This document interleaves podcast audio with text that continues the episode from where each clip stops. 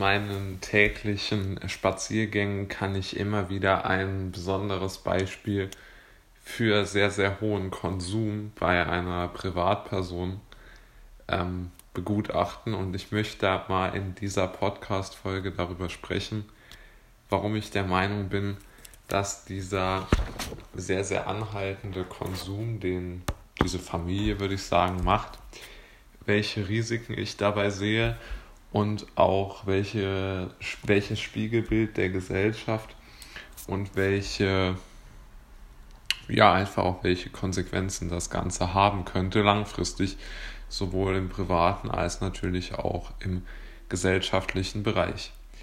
Ähm, zuallererst einmal geht, möchte ich mich mit den Autos beschäftigen, die, also vielleicht mal den Grundumriss. Es ist ein sehr großes Einfamilienhaus, das ich dort immer betrachte. Und vor diesem großen Einfamilienhaus stehen zwei Autos, ein Tesla Model 3 und ein BMW X5 mit ähm, einem Hybridmotor, also mit einem Hybridsystem äh, verbaut. Und äh, beide Autos werden dort immer geladen. Ja?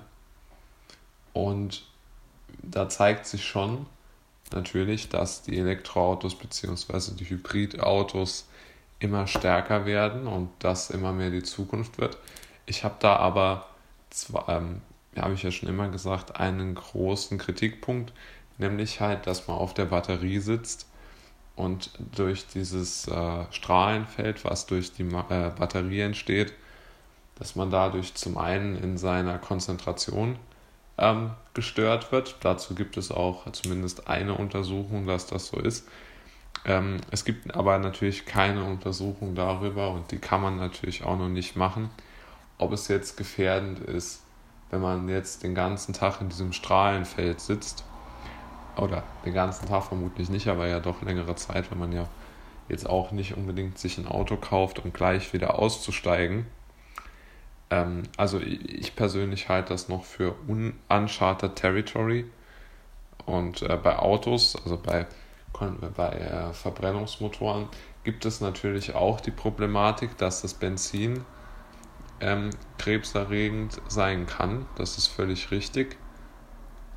Aber es gibt, bis, ich meine, es gibt ja jetzt doch schon ein paar Tage Autos und bisher ist eigentlich nicht zumindest meiner Kenntnis nach nichts bekannt, dass jetzt Automechaniker, die ja doch sehr viel mit Benzol und mit Benzin zu tun haben, dass die jetzt unbedingt kränker wären als äh, oder mehr Krebs bekämen.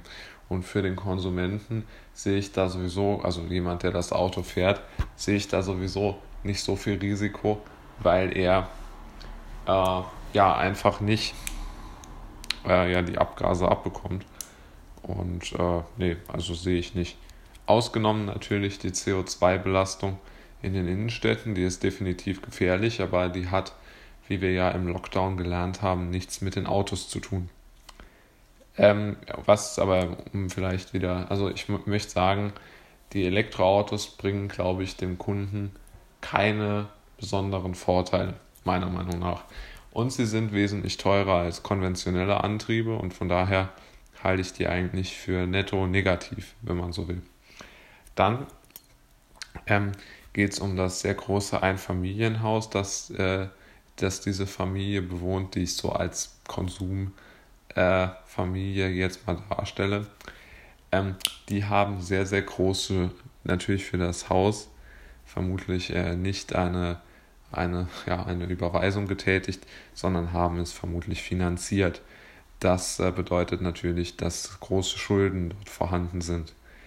Und jetzt denke ich, dass sowohl die Autos finanziert sind als auch das Haus und somit ergibt sich natürlich eine große Belastung durch die Schulden. Und daraus natürlich eine große Möglichkeit, diesen Lebensstandard auch wieder zu verlieren, der sehr hoch ist. Und ähm, ja, wie gesagt, das alte Risiko, dass wenn man einen sehr hohen Lebensstandard hat, dass man den auch sehr, sehr schnell wieder verlieren kann. Ähm, vor allen Dingen macht mir aber eins Sorgen. Ich meine, es kann ja jeder seine Konsumentscheidungen treffen, wie er will. Das ist völlig legitim, natürlich.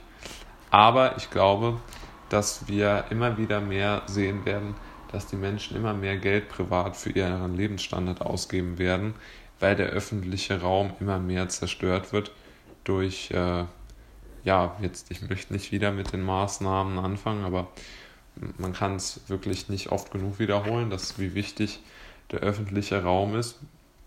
Und zum anderen glaube ich, dass der Staat ja extreme äh, Steuereinbußen haben, haben wird durch die ganzen Insolvenzen, die er im nächsten Jahr, glaube ich, erst folgen werden, aber dann sehr massiv durchschlagen werden. Und ähm, deshalb äh, sehen wir, dass es keine Chance gibt, dem Konsum auszuweichen, weil es in der Zukunft nur noch private Bereiche geben wird, sozusagen. Und äh, der öffentliche Raum wird immer weiter dadurch ähm, zurückgedrängt. Und ähm, ja, das ist aus meiner Sicht völlig klar, denn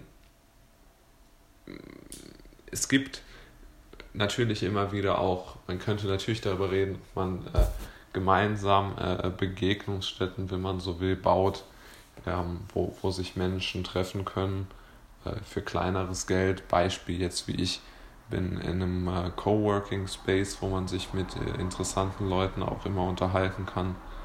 Oder da gibt es ja schon viele Möglichkeiten noch, aber das ist ja auch privat, das muss man auch bezahlen und günstig ist das auch nicht.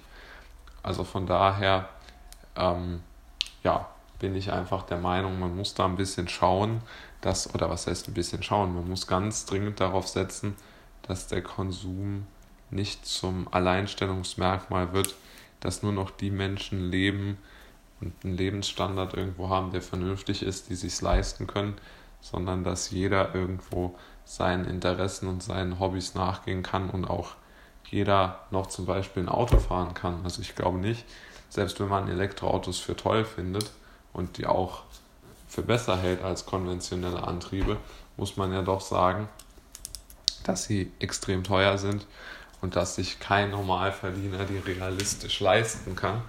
Und von daher finde ich nicht, dass, äh, dass wir da eine gute Entwicklung zusteuern, weil wir einfach zu viele Menschen dann hätten, die sich überhaupt nichts mehr leisten können.